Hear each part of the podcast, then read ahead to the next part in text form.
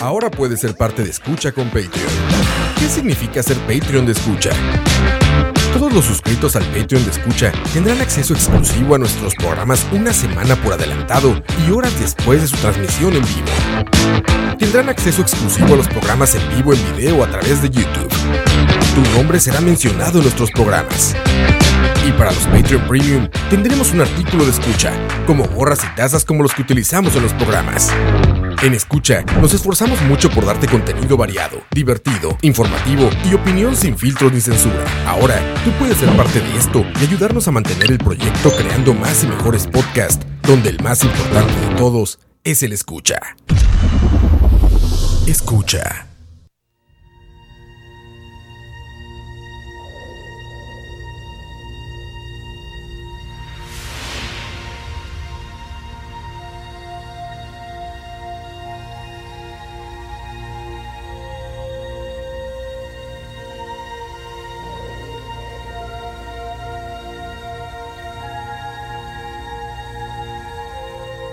Space, the final frontier. These are the voyages of the Starship Enterprise. Its continuing mission to explore strange new worlds, to seek out new life and new civilizations, to boldly go where no one has gone before.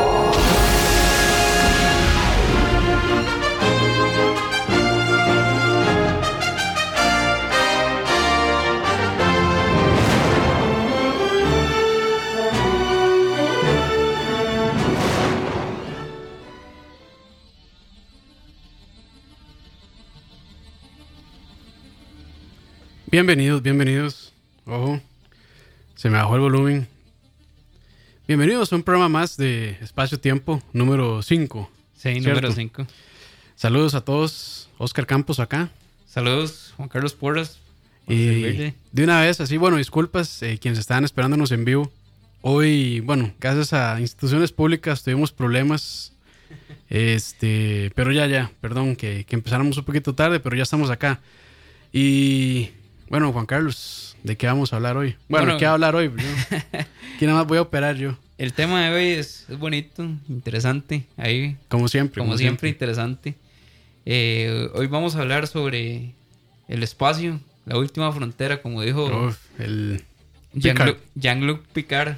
Eh, es eh, más que todo la conquista del espacio, ¿verdad? hacia dónde va la humanidad y cuál es eh, nuestro futuro. Sí, que como dijimos, siempre creo que ha sido un tema muy de ciencia ficción, ¿cierto? Sí, sí, bueno, por el momento ya no, Ya no, ya no es tan ciencia ficción porque, eh, como decía, eh, citando a Jeff Bezos, el dueño de Amazon. Besos. Sí, besos. Besitos. Besos. Dice, la Tierra es infinita y la población, y si la población y la economía sigue expandiéndose, el espacio es el único camino. Eh, Porque estamos en una isla que no podemos abandonar. Exactamente. es, eh, muy curioso porque surge la necesidad, ¿verdad? de nosotros como civilización Eh, nos hemos ido expandiendo, ¿verdad? Desde que salimos por allá en África hace 120 mil años, que por el, datos que ya hemos mencionado previamente en el programa. Eh, y la humanidad siempre ha, bueno, eh, parte de su acelerado crecimiento, ¿verdad? De su, de, su acelerado desarrollo. Pero digamos, cuando, cuando la, la sociedad crece, se desarrolla exponencialmente, lo hace debido a algo. O sea, hay una relación directa en el desarrollo de la, sociedad y, ¿verdad? Y, ese algo, ese algo es la energía, el consumo energético. Por ejemplo, eso es un, dato interesante que tengo aquí, el de la... De la, no sé por qué lo tenía, venía en la página de la OMC, pero lo, logré obtener de. Antes digamos, eh, un humano lo que gastaba, la cantidad de energía, la cantidad de, watts que gastaba al día, ¿verdad? Era, no, era 97 watts. Eso, eso, es generado digamos, la energía generada por el cuerpo humano debido a, a calor, este, impulsos eléctricos, ¿verdad? Etcétera, energía motora, más o menos aproximadamente andaban 97 watts. Eso era cuando el ser humano vivió en aldeas, eh, cuando se dedicaba a la agricultura y, ¿verdad? y ese tipo de cosas. Hoy en día, hoy en día, una persona tiene un consumo energético de 10.500 watts. Diarios. Diarios. Uf. O sea, pasamos de 97 a 10.500. Eso sí es sumamente exponencial. sí, eso es un dato Durex ahí. Sí. Pero... Eh, Bastante fuerte. fuertísimo. ¿Qué pasa? Que digamos, ahora el mundo, o sea, la Tierra antes era grande porque la humanidad era pequeña. Pero ahora la Tierra es pequeña porque la humanidad es muy grande. Por ejemplo, eh, ahora es muy, muy normal viajar grandes distancias en corto tiempo con eh, pequeñas cantidades de energía. Y el mundo cada vez se vuelve un lugar más pequeño, entonces no hay otra opción. O sea, ¿qué pasa? Vamos a ver. Eh, tal vez no más pequeño, sino que lo podemos recorrer más rápidamente. O sea, en concepción es un mundo más cada vez es un mundo más pequeño. La humanidad tiene problemas inmediatos. En percepción. Ajá, exactamente. La humanidad tiene problemas inmediatos. ¿Cuáles son los problemas inmediatos de la humanidad? pobreza, hambre, contaminación, cosas que puede resolver al corto plazo. Pero tiene problemas a largo plazo. Y el problema a largo plazo es las fuentes de energía. ¿De dónde saca la energía para hacer las cosas? ¿Verdad? Sí, que por mucho tiempo se dijo que había muchos recursos inagotables. Sí, ah, por ejemplo. Ya hoy nos vamos dando eh, cuenta que. Por ejemplo, antes a la gente en el. Y antes y no hace mucho, a la gente en las escuelas le decía que el agua era un recurso inagotable. Estamos hablando de los baby boomers, que es dos, tres generaciones antes. Sí, bueno, este, ese término es un poco complicado porque es mucho de, del área geográfica y, ¿verdad? pero, por ejemplo. Para, ubicarlo, digamos. Para ubicarlo, mi papá le decía en la escuela que el agua era un recurso inagotable, una hace una generación. ¿Verdad? Eso ya hoy sabemos que eso no es cierto. ¿Qué pasa? Digamos, hay, hay dos características importantes de la sociedad, que es el dinamismo y el crecimiento. Cada generación, debido a, que el ser humano ha logrado este, optimizar la forma en que se, se administra la energía digamos, eh, eh, los avances tecnológicos, la medicina, la condición social, la salud, ¿verdad? cada generación vive mejor que la anterior. Por ejemplo, esta generación vive mejor, digamos, uno vive mejor que, que, los papás. actualmente la condición de ahora, los papás de uno no vivían como vive uno. Igualmente los abuelos de uno no vivían como viven uno. O sea, cada vez, cada generación tiene una condición social mejor, en promedio, ¿verdad? Obviamente, hay, hay factores de gente que tiene mucho dinero y gente que no, pero en promedio hay una evolución. Entonces, hoy por hoy, el humano, la persona promedio nunca ha tenido tanto como antes. Acceso a tecnología, acceso a energía, acceso a educación, a un montón de cosas. Y todo eso conlleva a consumo de recursos. Claro. Si no, no, hay otra forma. Las cosas no se, no se evolucionan así de la nada. ¿Qué pasa? Vamos a ver. Hay, unas, hay unos datos aquí interesantes.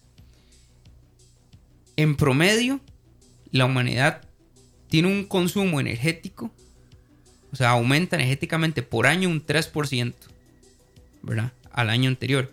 ¿Qué quiere decir? Que cada 25 años dobla su consumo energético.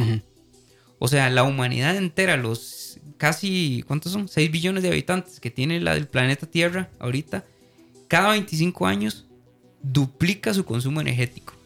No, y eso me imagino que también se puede ir dependiendo de la cantidad de la población, se puede ir más bien. En vez de volar, se puede ser más 2.5. Sí, sí, sí. o, sea, digamos, son números que se manejan redondos, pero más o menos anda por ahí. Entonces, ¿qué pasa cuando usted tiene grandes consumos energéticos y sin importar el, la, la, velocidad de evolución tecnológica, ¿verdad? Que usted tenga. ¿Qué pasa? Que entra un concepto que se llama eficiencia. ¿Verdad? Usted se tiene que volver eficiente. Porque cuando usted se vuelve eficiente, disminuye el costo energético, ¿cierto? Claro. Pero tener eficiencia tiene una consecuencia. Perdón. Tener eficiencia tiene una consecuencia, que todo se vuelve más, barato. ¿Verdad? Como el costo energético, como el, como el costo energético se vuelve eficiente, Eficiente significa fácil, barato y rápido. Rápido.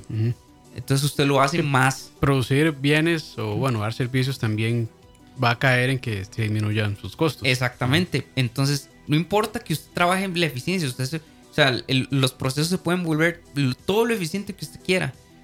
Pero entre más eficiente sea, más barato es y más fácil de usar. Claro. Entonces, eventualmente usted no puede escapar del consumo de recursos. ¿Me entiende por dónde va el asunto? Sí, sí. Por ejemplo, vea, vea datos interesantes tengo aquí. Dato Durix. Sí.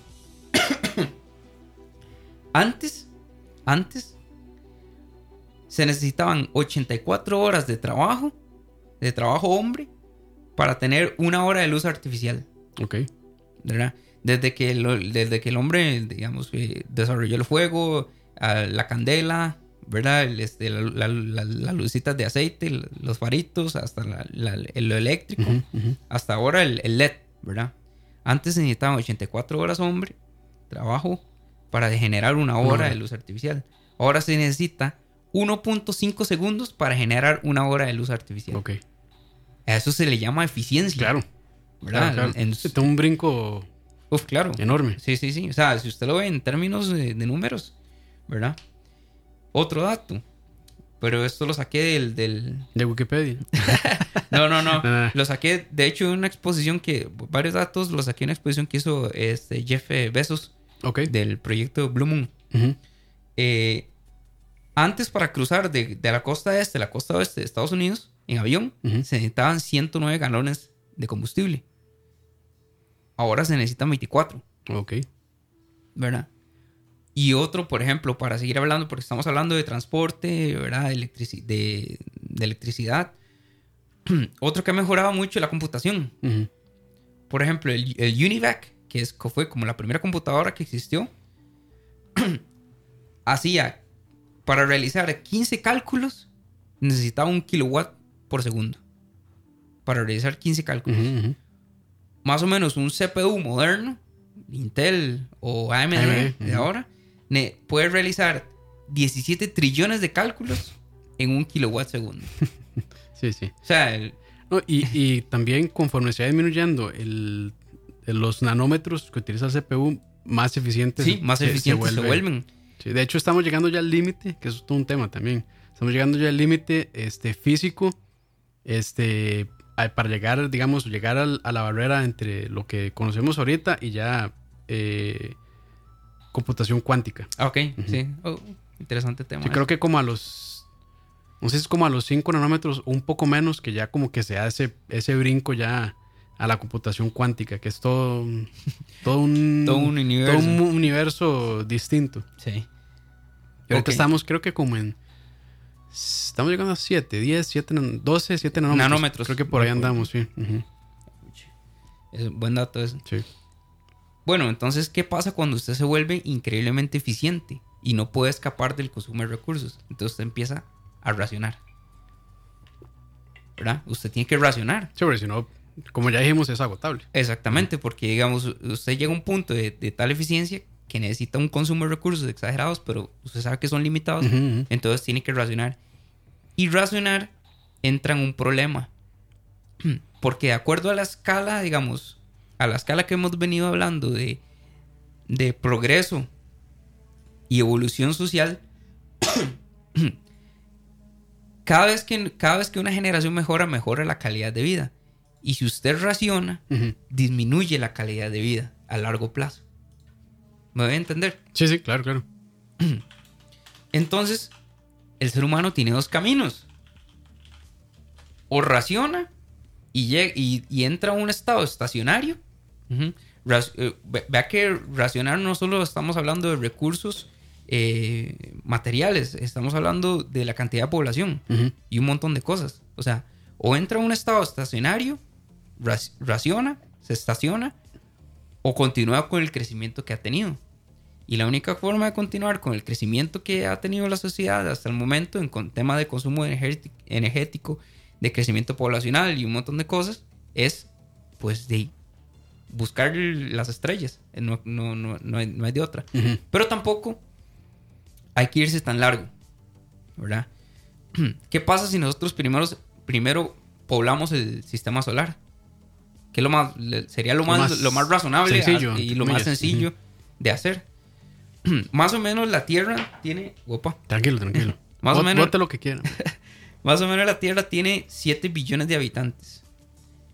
Se ha estimado que si nosotros logramos poblar el eh, sistema solar, la población eh, o, la, o, la, cantidad de seres humanos pasaría de 7 billones a un trillón de personas.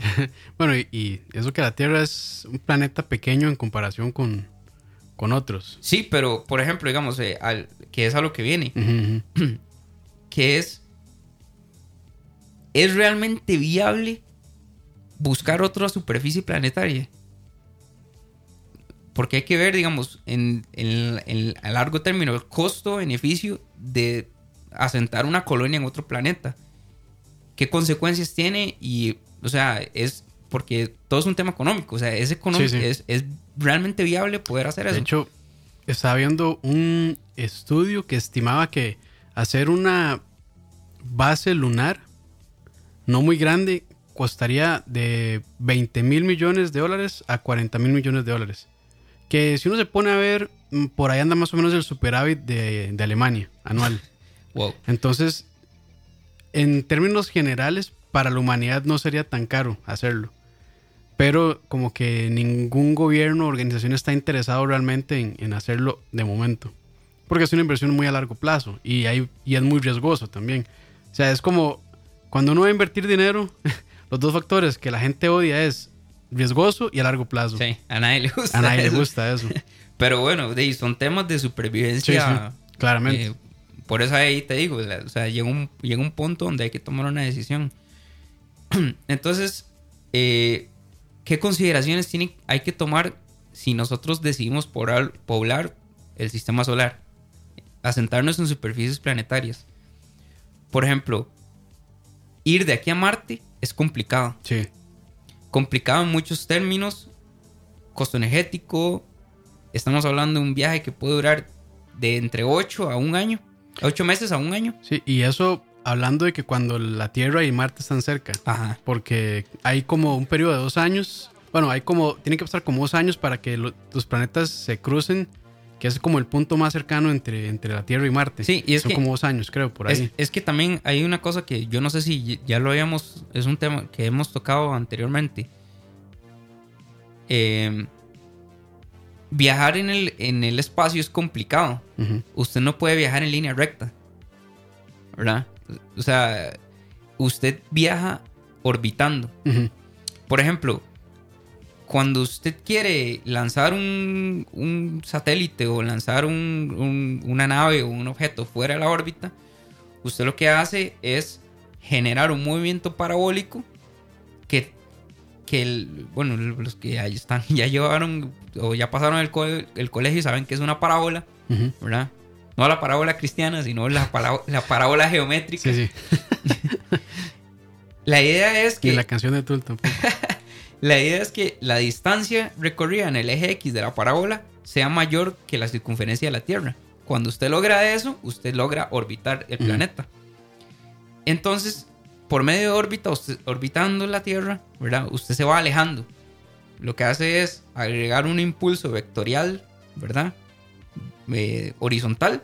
Y poco a poco usted se va alejando de la Tierra. Entonces, ¿qué es lo que hace? Bueno, si usted quiere entrar a Marte, lo que hace es que tiene que hacer los cálculos de forma que usted en un momento esté orbitando tan lejos de la Tierra que siente el campo gravitacional de Marte. Entonces se empieza a orbitar con respecto a Marte. Y Marte empieza ya Y Marte empieza a traerlo, a, usted. Usted lo que hace es desacelerar, desacelerar. Pero recuerde que la Tierra y Marte le están dando, están orbitando el Sol. ¿Verdad? A velocidades distintas. En el mismo sentido, pero a velocidades distintas.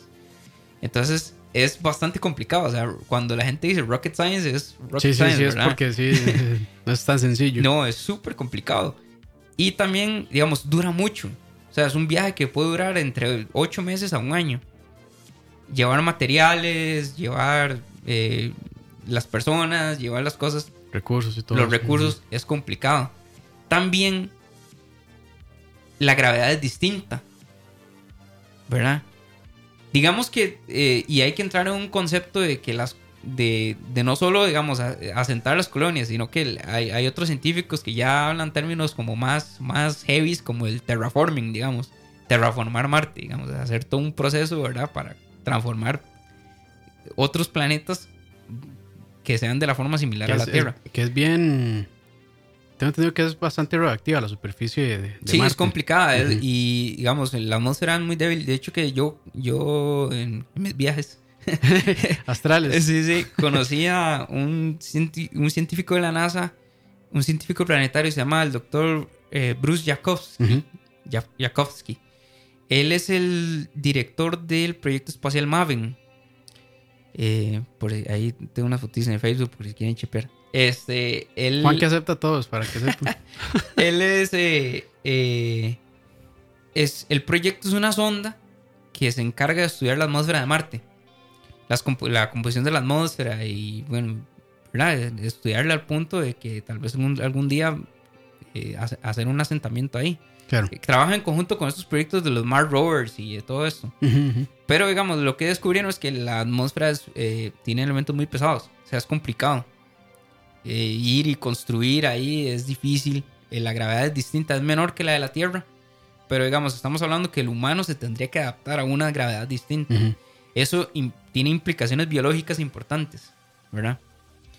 Nosotros solo podemos buscar eh, cuerpos planetarios que sean de roca sólida, ¿verdad? Por ejemplo, Júpiter es completamente inhabitable, pero hay lunas de Júpiter que sí.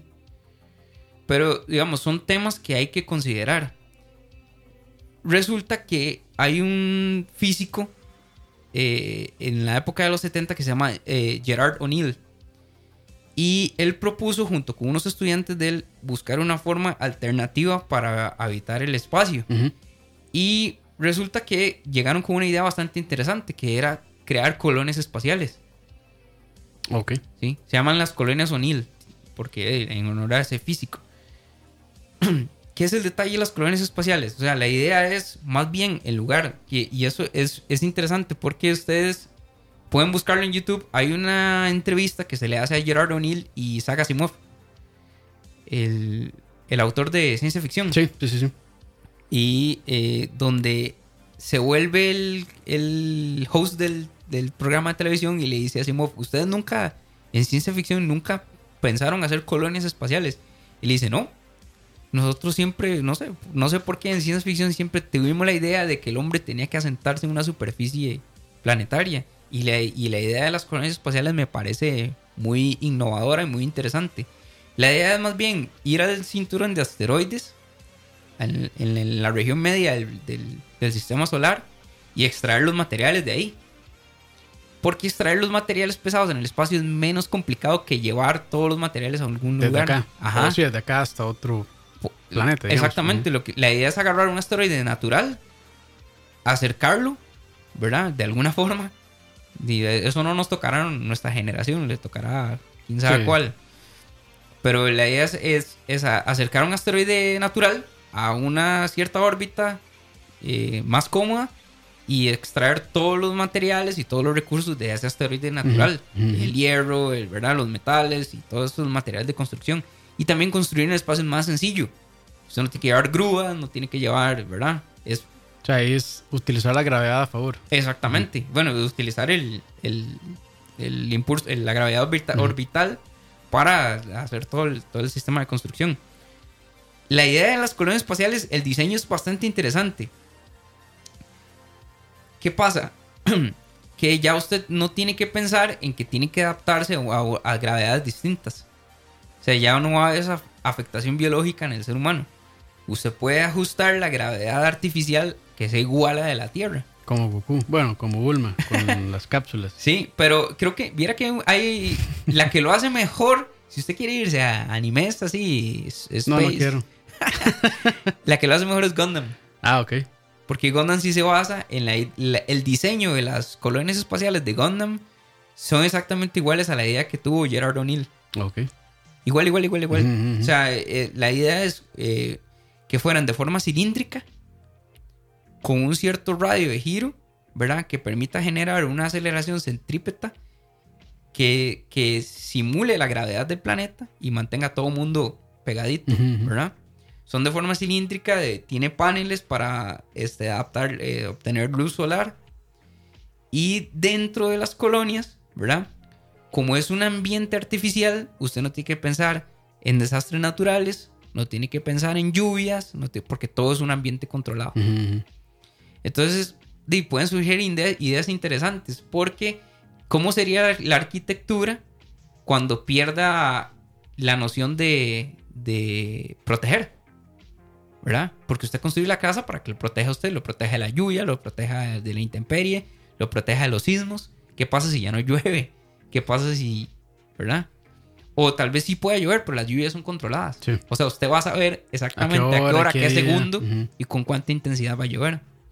¿Verdad? Claro, claro. O se puede tener zonas de, de agricultura. En Es, la- especialmente, o sea, con todos los. Me imagino que todas las. Este, los estados de climáticos eh, perfectos para que se den sí, a la agricultura. sí, o incluso usted podría tener colonias dedicadas exclu- exclusivamente a agricultura. O colonias vacacionales. ¿Por qué no? Claro. Eh, y entonces así usted alivianaría el peso energético y de recursos que la Tierra tiene. Entonces usted podría, no sé, eh, destinar a la Tierra que fuera un, este, la gente iría a la Tierra a vacacionar, a volver, ¿verdad? A sus raíces, porque eso, usted no puede despegarse de eso por, una, por un tema ya biológico, ¿verdad? La noción de volver siempre a su A casa, sí. a casa. Eh, la- podría poner las universidades en la Tierra. La gente iría a estudiar y se devuelve y trabaja desde la- en, en las órbitas espaciales. Son ambientes, ¿verdad? Para vivir. Claro. Pero es una idea mucho más viable que ir a poblar otros planetas. ¿Verdad? Eh, vamos a ver. La otra, construirlas. Construirlas tiene un costo energético y de transporte mucho más bajo que hacer una colonia en otro planeta. Y hay otra cosa que la gente, que, bueno, que es, que es un concepto que se piensa hoy en día, la intercomunicación. Por ejemplo, si usted va a Marte, ¿verdad? Yo siempre pongo a Marte porque Marte es el siguiente planeta. O sea, ir a Saturno es todavía peor. Sí, ir, claro. a, ir a Sí, Urano entre más, le- más lejos, más complicado. Sí. Ya hay temas de que por las largas distancias intercomunicarse tiene lo suyo. Claro. Usted no podría, como decir, no podría hacer un FaceTime en real time, ¿verdad? Se O hacer una llamada. Porque ima- imagínate que la distancia del- de la Tierra al Sol es tan grande que la luz dura 8 minutos. Entonces, si usted manda un mensaje, por más eficiente que sea la conexión de satélites, de la red y todo lo que usted quiera, ese mensaje dura 8 minutos. Ujú, ujú. ¿ah? Claro. Entonces, si usted, si usted pobla Plutón, ya estamos hablando. Sí. Sí, sería muchísimo tiempo. Sí. Entonces es más fácil poner colonias que orbiten cerca de la Tierra. Y usted tendría todo un set de colonias, ¿verdad? En, en los famosos puntos de Lagrange y todo esto, construidas aparte de satélites naturales a distancias prudentes de la Tierra que permitan comunicación en tiempo real.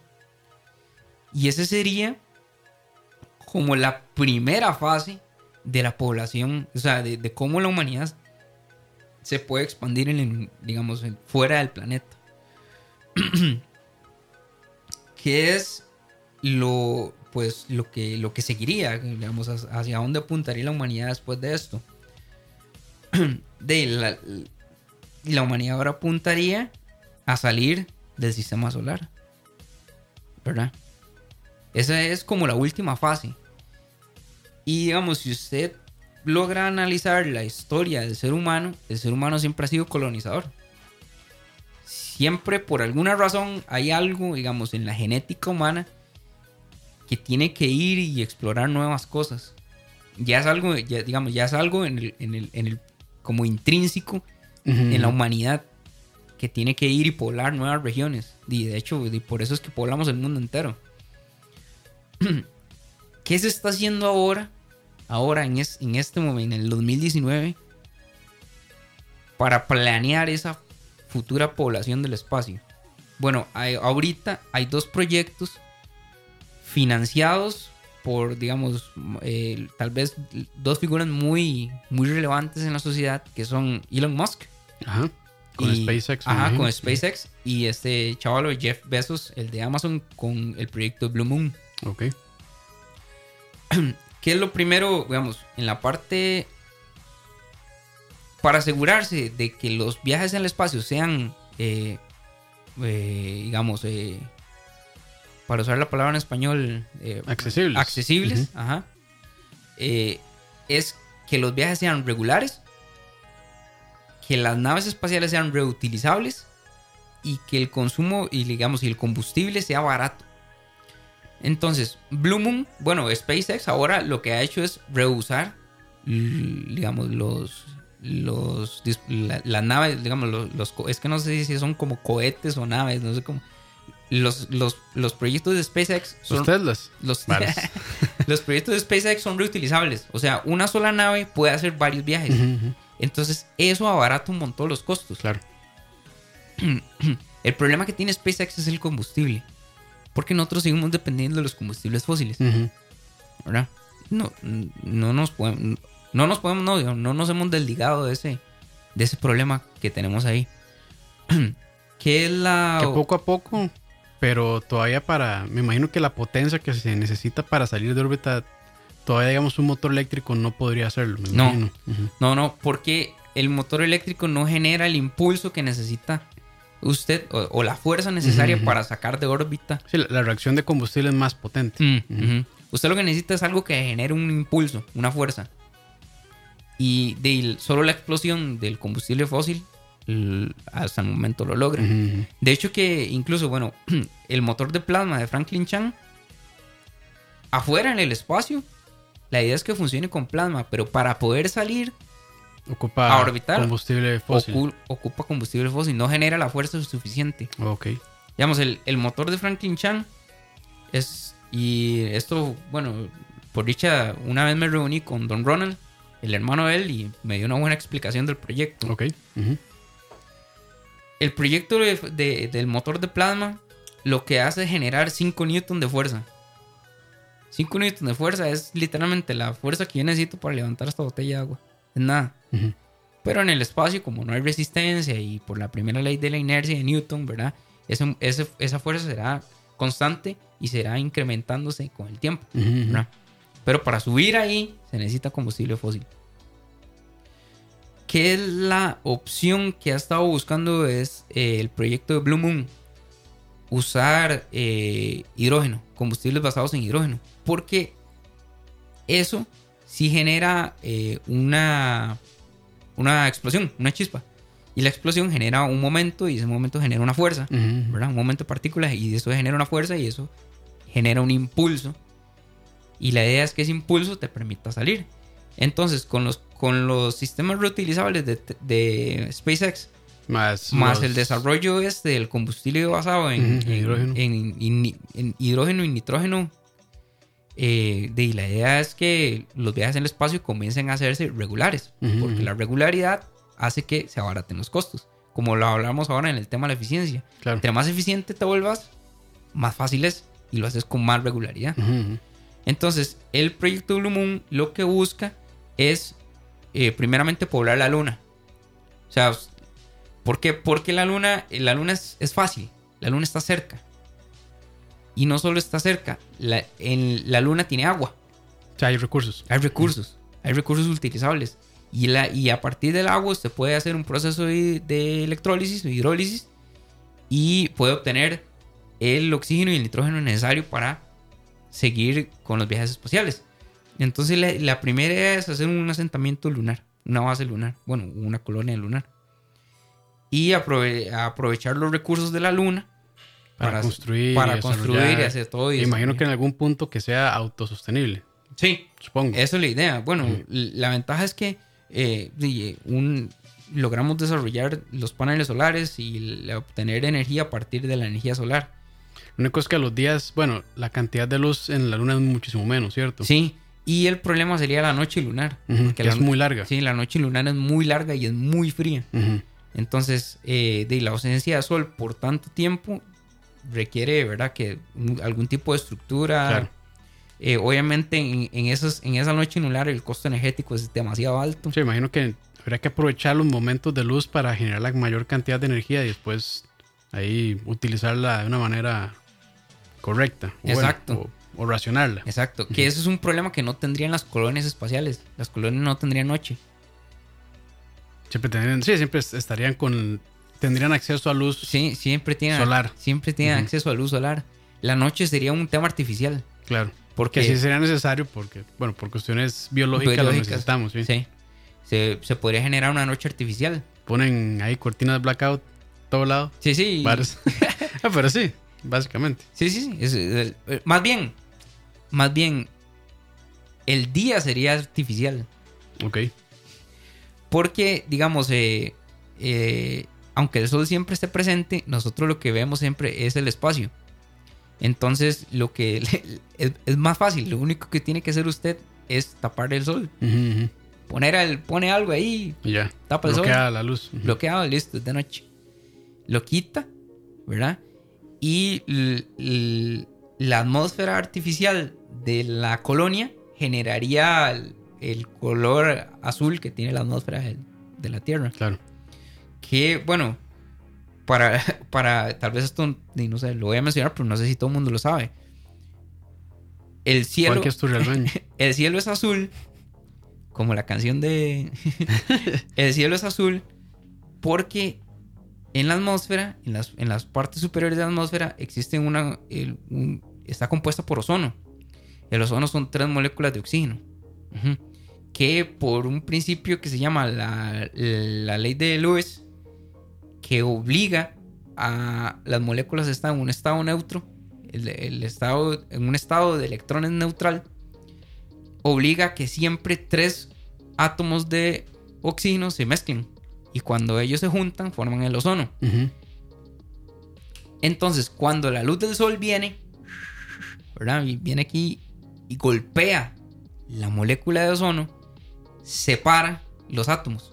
Esa separación genera una, eh, digamos, hace que los electrones pasen de un orbital a otro, porque se excitan eh, energéticamente. Uh -huh. Ese salto de orbitales de los electrones genera una onda que tiene una frecuencia y una longitud que el ojo humano la capta como, como, como el color, como el color azul. Entonces, en la hora que, en, a la hora que va llegando el atardecer, eh, la luz del sol va entrando con un ángulo, ¿verdad? Que cambia esa longitud y frecuencia de onda, que lo va tornando más rojizo, más rojizo, uh -huh. ¿verdad? Entonces llega un momento donde ya la luz del sol no pega. Entonces, los, de, los, dejan de reaccionar. Dejan de reaccionar eh, los átomos de ozono de, la, de, de las capas superiores uh -huh. de la atmósfera y ya no genera ese destello azul. El color, digamos. Ajá, uh -huh. no genera el destello azul y usted lo que ve es el espacio. Entonces, transparente, digamos. Exacto. Entonces usted podría en las colonias espaciales generar una atmósfera artificial. De hecho, la necesita, pero usted puede generarla porque, digamos, usted podría decir, no, y lo que podemos hacer es mantener ciertos niveles de oxígeno dentro de ella, pero usted podría crear dentro un, un ciclo natural uh -huh. controlado. Okay, y okay. entonces de día usted tendría su col el color azul del cielo, digamos, ¿verdad? Sí. Pero diga, hay, hay, hay conceptos de estas colonias espaciales ahí, porque son cilíndricas. Entonces, si usted ve para arriba, lo que ve es como otra zona de la, de la, de la colonia. Eh, es todo un tema, ¿verdad? Pero eh, ustedes pueden buscar en internet conceptos de las colonias O'Neill, así se llaman. Colonias O'Neill, ok. Ahí rápidamente, este, vamos a saludar a quienes están ahí conectados. De León, Steven 90, Jason González, Alan FM, Rosny García, Smoke, Oscar S.A., César Vargas, Jeffrey Alfaro, Felipe Blanco y seis personas más que no se han registrado. Y del lado de YouTube a los Patreons, gracias a Dave Solo, a Rafa Solís y básicamente que son ellos. Que de hecho Dave Solo había preguntado eh, sobre los motores de plasma. Ah, ok. Dice que si vienen a abaratar los costos y mejorar el rendimiento, que yo creo que ya, ya, lo, ya lo habíamos. Sí. Sin, el, sin querer habíamos, eh, habíamos respondido a esa pregunta. Bueno, sí. Juan que había respondido a esa pregunta. El, el, el detalle es que, digamos, el, los motores de plasma están ahorita en, en fase de investigación. Uh -huh. Pero, digamos, se espera que, que a futuro sea sea una opción bastante viable para los viajes espaciales y para la generación energética. Claro. ¿verdad? Que más o menos es lo que vende el. No sé si recientemente se dieron cuenta que en el TEC.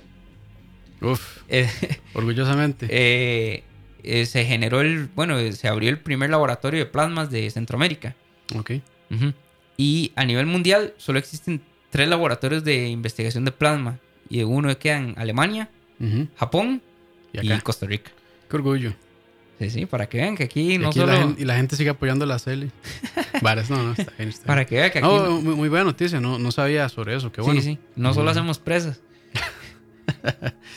eh, Saludos, Sí. presistas. Saludos, Albino. No, y eh, la otra parte del uso del plasma de la generación eléctrica. Eh, ¿Cómo se hace esto? El plasma es un, un estado de la materia, ¿verdad? Es el, el quinto estado. Es simplemente un gas que, se, que está a súper altas temperaturas. Se puede crear artificialmente, que es como lo hace Franklin Chan. Lo que tiene. Franklin Franklin Chan lo que usa es argón. El 14% de la composición del aire que ustedes, que ustedes respiran. Bueno, que, no- que ustedes, ¿verdad? Ni que yo lo respirara. Es que ni aquí es ni que yo no lo Android, respirara. Android, Android. De, el 14% del aire que uno respira. Bueno, el aire que uno respira, el 14% de eso es argón. Es un gas noble. Es inerte. Entonces, ese argón se pone un conducto al vacío y se le, se le por medio de una antena de cobre se manda un im- un- una corriente eléctrica. Esa corriente eléctrica excita los electrones del argón y hace que empiecen a colisionar y, ¿verdad? Un- así para describirlo muy sencillamente. Se transforma en. Ajá, entonces se en enciende. plasma. Ah, ok. se enciende porque el plasma es un gas a muy altas temperaturas. Entonces usted puede crear varios tipos de plasmas. Por ejemplo, el plasma que Franklin Chan necesita son plasmas de baja temperatura. Pero digamos, baja temperatura, estamos hablando de unos 5000 grados Kelvin. Que es más o menos la temperatura de la cromósfera del Sol. ¿verdad?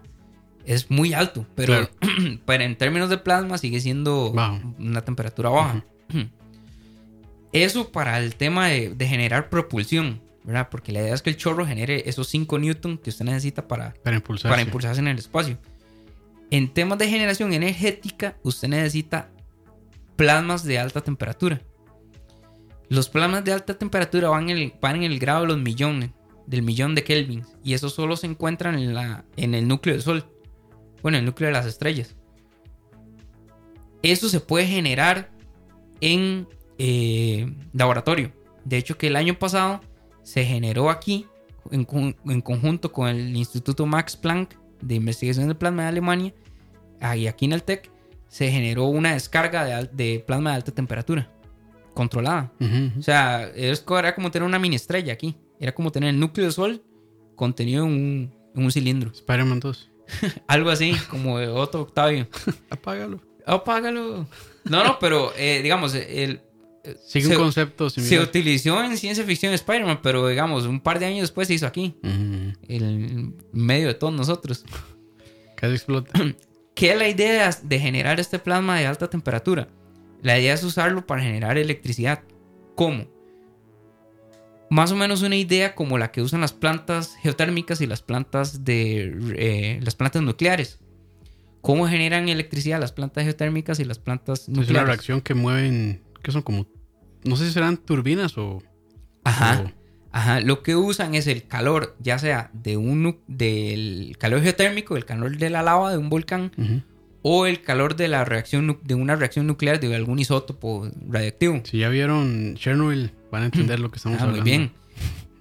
No, está muy bien, ma, Sí. véanlo. O sea, este, creo que explican, perdón ahí el paréntesis, creo que explican muy, muy bien y muy rápido cómo funciona, a grandes rasgos, este, una planta nuclear para generar electricidad. Ah, qué bien. Sí, sí. Sí, bueno, así, en términos sencillos, las plantas siempre están cerca de, de cuerpos de, ríos, agua, de ríos, lagos o el mar.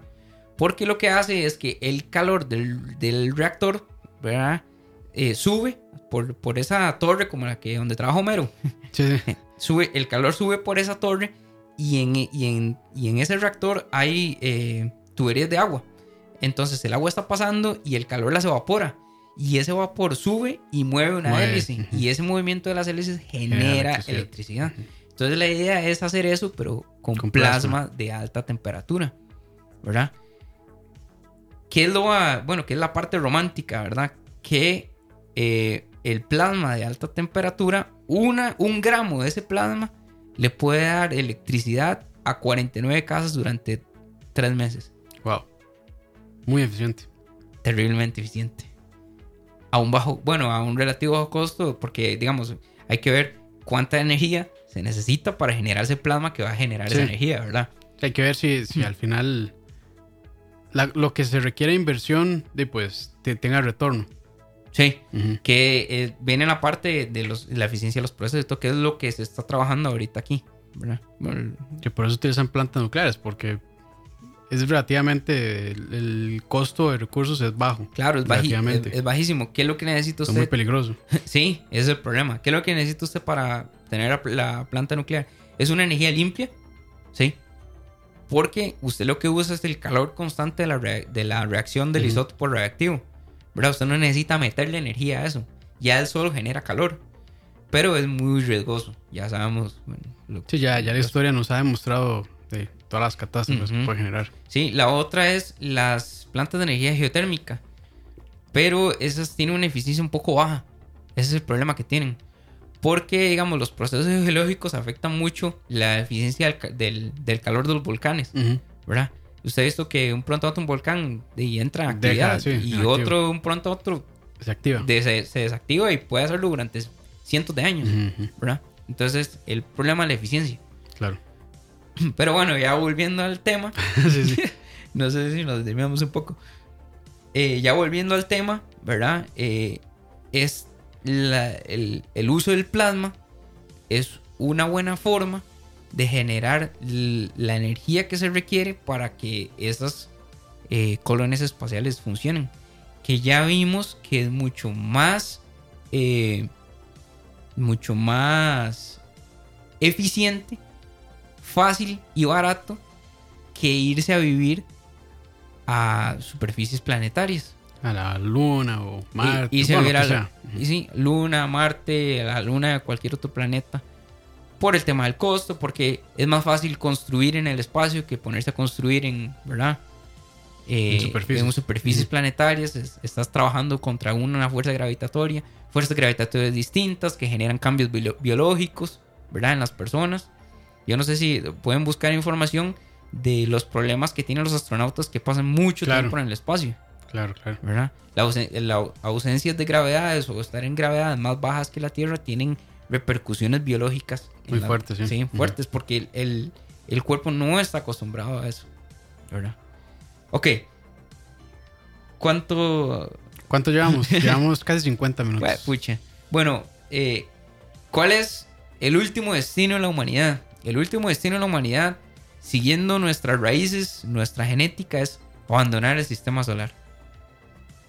A irse a vivir a otro lado, no sé cómo, pero bueno, ya se está trabajando en el tipo de tecnología y la- en el tipo de ideas que se requieren para hacer los viajes interestelares. Y me gusta cómo le pusieron. Se llama los motores o la tecnología Warp. Ah, muy bien. ¿eh? Muy bien, muy bien. que, que, Más de uno. Se le salió una sonrisa, me imagino. pues, y ahí viene el, el tema que escogimos hoy para introducir el, Claro. el programa, que es el- la tecnología que se menciona en Star Trek. El Enterprise usa una tecno- tecnología Warp Punch it. para viajar, digamos, en- a, tra- a través de distancias eh, galácticas. Vamos a ver, ¿qué es la idea de la tecnología Warp? Es un motor de propulsión lumínica, así se llama. La idea, y de hecho, le- la primera concepción la trabajó un físico mexicano, se me va el nombre, lo siento ahí, derechos de autor, ¿verdad? Eh, la idea es transformar el espacio-tiempo, de nuevo, alrededor de una nave espacial. La idea es en contraer el espacio-tiempo enfrente al punto donde usted quiere ir y elongar el espacio-tiempo al punto inicial. ¿Verdad? Entonces, esa, esa contracción y elongación del espacio-tiempo frente y atrás de la nave espacial crea una burbuja de espacio y tiempo propia de la nave. Entonces ella ya no se impulsa por un tema de propulsión de plasma, de energía fósil, sino porque, porque el espacio-tiempo enfrente de ella se encoge y atrás de ella se alarga. Entonces vas a llegar al punto de destino por un tema de contracción y elongación del espacio-tiempo. Esa burbuja genera una cosa que a la gente, que los físicos le llaman hiperespacio. ¿Verdad? Como en Star Wars o en Star Trek, cuando dice saltar al hiperespacio, lo que dice es entrar en esa burbuja de espacio-tiempo. Que, es, que es muy interesante porque el espacio-tiempo propio de la nave no se vería afectado. ¿Verdad? Porque esto lo controla. Claro, la tecnología y la que se requiere para hacer esto ahorita es completamente impensable. No sabemos ni cómo. Solo, solo es un concepto, un buen concepto. no se vería afectado, ¿verdad? El espacio, el espacio-tiempo propio de la nave, pero esas contracciones harían que se desplace a grandes velocidades. A velocidades que son múltiplos de la luz. Sí. y hay una escala. Hay una escala. Eh, una escala calculada por, ya le digo cómo se llama el científico y lo tengo que apuntar a mí porque Siempre es importante mencionar a la gente que hace, estas cosas. Sí, claro. Michael Locuda. Michael Locuda crea una escala de warp, ¿verdad? Y múltiplos de warp. Entonces, por ejemplo, viajar a un factor de un warp equivale a viajar a un múltiplo de c. O sea, a viajar a la velocidad de la luz. Y si usted viaja a la velocidad de la luz, significa que usted recorre un parsec en un día terrestre. Y un parsec equivale a 1189.9 años luz. Sí, es una velocidad, pero... Y eso equivale a 3.857 por 10 a la 13 kilómetros. Sí, ¿no? En distancia, en un día. Sí, se puede recorrer espacios bueno, ya es, ya, ya difícil por ejemplo, imaginarse, digamos, por las ejemplo, distancias que se pueden recorrer. sí, porque no, es viajar a velocidad de la luz. ¿Qué pasa? ¿Qué pasa? Porque... Que al entrar en esa burbuja del hiperespacio. Ajá. Usted, al entrar en esa burbuja, no quebranta las leyes de la física. Porque las leyes de la física, las leyes establecidas por Maxwell, ¿verdad? Que son las que usa Einstein en la teoría de la relatividad, le impiden que la información, cuando hay información es cualquier cosa, una partícula, un impulso electromagnético, un campo magnético, lo que sea, viaje a través del espacio a mayor velocidad que la luz. Pero usted aquí no está viajando a través del espacio, usted está deformando el espacio y eso le permite desplazarse a, velocidades mayores a la luz. Okay. Esa es la idea del motor Warp. Entonces, viajaron Warp 1 es viajar a múltiplo 1 de la velocidad de la luz, o sea, viajar a la velocidad de la luz. Viajar a Warp 2, Warp 3, Warp 4, Warp 5 es viajar a tantas veces la velocidad de la luz. Dos veces la velocidad de la luz, tres veces la velocidad de la luz, cuatro veces la velocidad de la luz, ¿verdad? Que este, Michael Okuda, cuando él es un físico teórico, eh, cuando él estuvo calculando estas curvas, se encontró, para los que les gusta la matemática, eh, un intervalo de eh, vamos a ver cómo le puedo llamar, un intervalo de inconsistencia en la escala de Warp, que es un intervalo donde esa función que describe la velocidad de curvatura este, no se cumple, ¿verdad? Es como un límite, un, intervalo donde la función no mm, es, es discontinua, que es cuando pasa, cuando está entre Warp 9 y Warp 10, ¿verdad?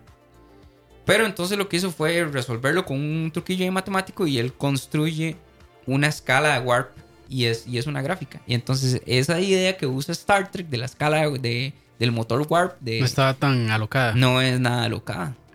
Es muy real. Ah, muy real. ¿Cuánta tecnología eh, inventó? Bueno, no inventó.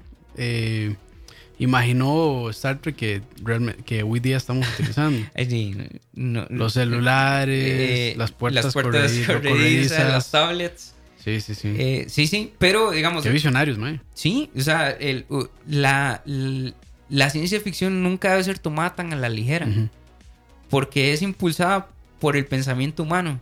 Y el pensamiento humano es lo que crea la ciencia real. Claro. ¿Verdad? Pero digamos, es en el papel, de nuevo, posible. La tecnología que, es lo que está limitando. que nosotros necesitamos para poder tener ese tipo de cosas, de no sé. Sí, sí, todavía estamos muy. No atrasados, pero todavía no hemos dado con eso, me imagino. Sí. Necesi- necesitamos tener una comprensión de la naturaleza y un conocimiento muy grande. Pero hay algo que Asimov y O'Neill en sus conversaciones comentaban acerca de vivir en las colonias espaciales. ¿Qué ventaja existe, verdad, de brindarle calidad completa de vida y que la población pase de 7 billones a un trillón? ¿Qué pasa? ¿Qué, pa- qué implicaciones tiene esto para la humanidad? Que nosotros podríamos tener no un Beethoven, sino mil. Mm, claro. No un Einstein, sino mil Einsteins. ¿Verdad? No un Ronaldinho, mil. Varas. No un... Sí, sí. Sí, ¿verdad? pues sí, también. No un campus, mil. No, eso sí no. Pero, o sea, ¿me, me entiende? O sea, el- las ventajas de brindarle una, una estabilidad, una calidad de vida a una gran población hace que la humanidad tenga más posibilidades, más diversidad genética, más genios, más gente. Sí, no. Y ¿Verdad? ahí lo interesante sería como el primer extraterrestre creado por terrestres. bueno, Ah, muy criado bien. por terrestres. Sí, sí, sí. Porque sería ver cuál es la Qué primera sería. persona que nace en una colonia. Oficialmente, Sería el primer extraterrestre. Oficialmente es el primer extraterrestre, que sería un humano. Tendría doble. Nacionalidad. Doble.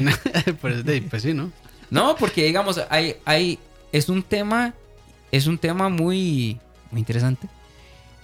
Eh, empezar a entender qué pasa con la humanidad que ya nace fuera de la Tierra. Sí, cómo van a reaccionar ante las ante los terrestres, digamos. Ajá. ¿Qué se van a querer implicaciones? independizar y decir, no, todo eso es de nosotros y no lo vamos a compartir. Es- o, bueno, hay, hay muchas Está muy Gundam posibilidades, sí.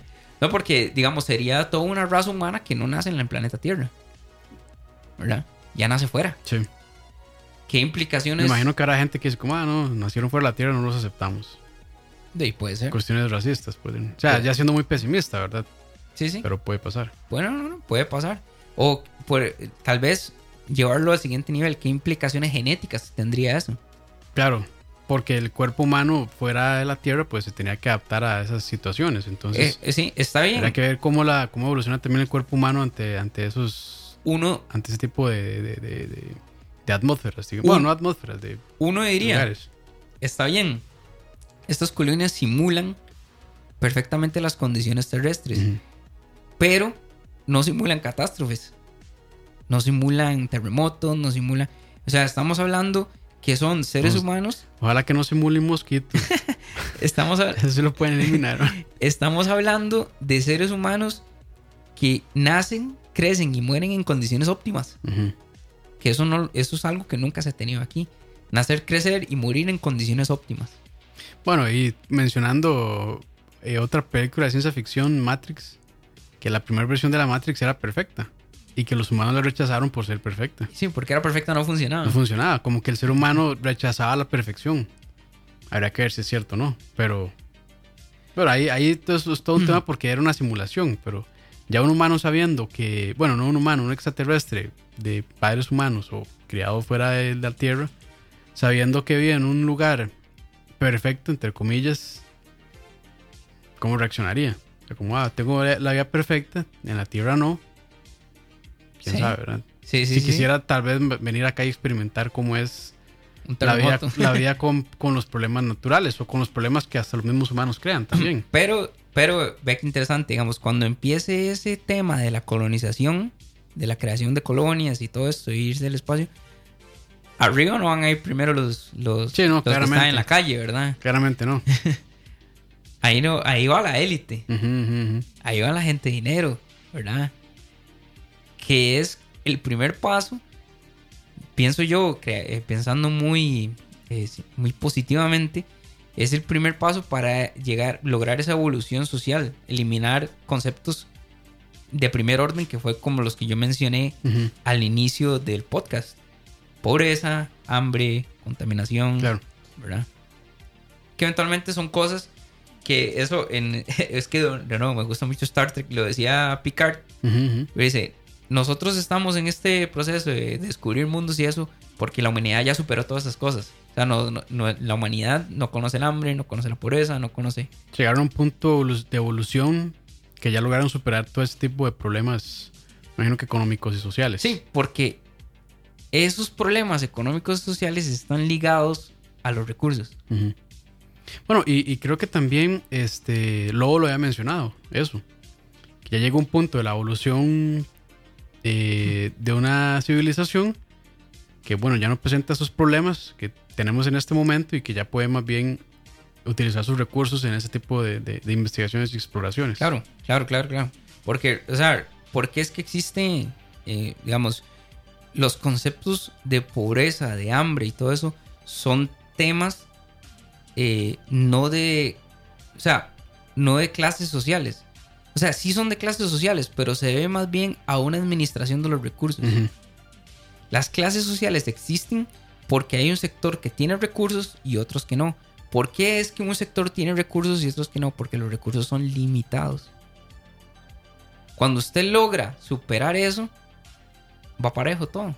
Muchas veces eso lo, eso es lo que lucha el socialismo muchas veces, ¿verdad? De repartir los recursos equitativamente. Sí, pero, pero, es todo un tema también. Sí, sí, es todo un tema, pero digamos, ¿qué pasa cuando usted quiere compartir los recursos equitativamente, pero los recursos son limitados? Sí.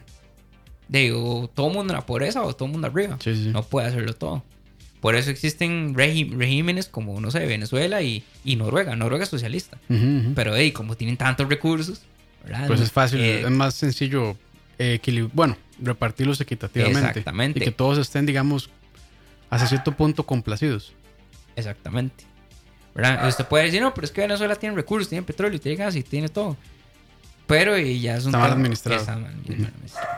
Todo un tema. Todo un tema. Todo un tema que se lo dejamos a Ching y a Moiso. Sí, sí, sí. Porque no, pero, no, nos metemos en esas broncas. No, no, no, pero es que digamos cuando... Pero también. Cuando usted habla... Parte de la exploración espacial y colonización, pues...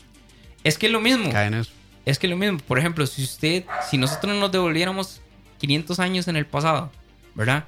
A la época donde España estaba colonizando América. Esos son los mismos temas que, estamos discutiendo ahorita. Sí, sí. ¿Verdad?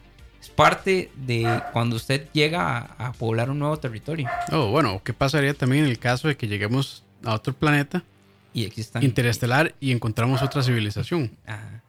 Eh, también, ¿verdad? Se pueden devolver al podcast, al podcast número uno, número uno. de Ah, la puta perra, sorry. Perdón. Ojo se volvió loca. Pero bueno, no importa. Bueno, sí. Este, ese sería el último paso. La generación de la tecnología Warp que nos permita eh, hacer estos viajes. estos viajes interestelares. Perfecto. No, no. Como siempre, muchísimas gracias a Juan Carlos por. Siempre me gusta que trae el cuadernito, la laptop y trae mucha información. Este se prepara, a diferencia de muchos programas. no, no, gracias, gracias, Juanqui. No, no, muchas gracias a todos. Eh, eh, no sé si le tenían, habían unas preguntas en el chat o... Eh, vamos a ver. Dice Ricardo Arjona, el, mundo, el, humano tiene que evolucionar emocionalmente. Viniendo de eso de Ricardo Arjona. Dice Dave Solo, creo que hablando de la tecnología Warp, algo así como funciona la nave Futurama. Realmente mm, nunca, nunca puse atención a esa parte de Futurama realmente, pero pues, probablemente, probablemente. No, hoy, hoy, estuvieron, este, creo que estuvieron poniendo atención y por eso no, preguntaron, ah, preguntaron tanto. Pero, sí, porque hay bastantes, ¿verdad? Sí, porque para la próxima, muchachos, siempre siéntanse libres de, de preguntar, no hay ningún problema. Eh, vamos a ver, dice Rosny que sirvió que empezáramos tarde. Así le dio chance de salir del trabajo ah, y escuchar con tranquilidad. Pues sí, sí, sí.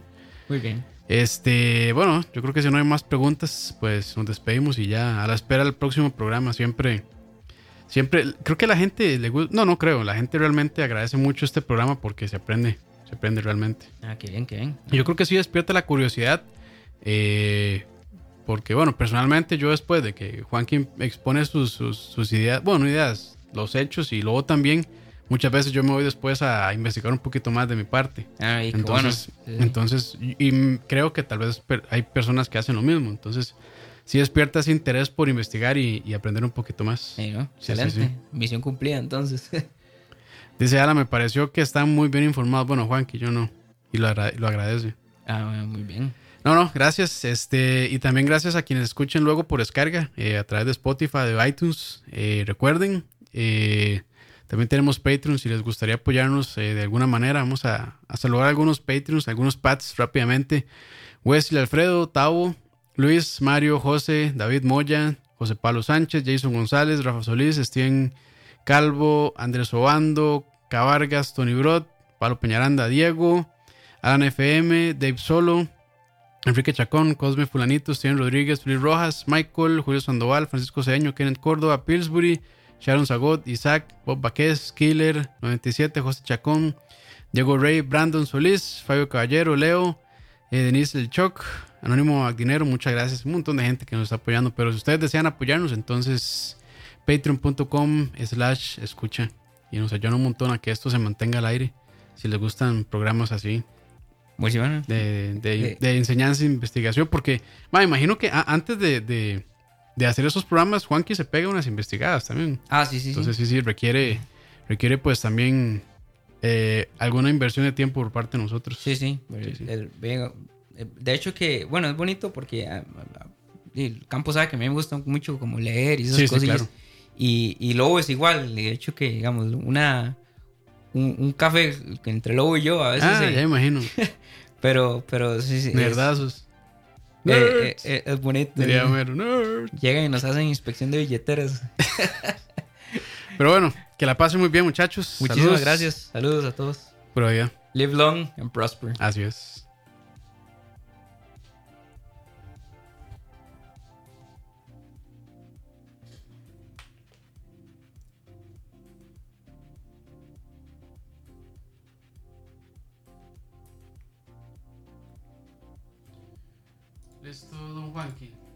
Muy bien.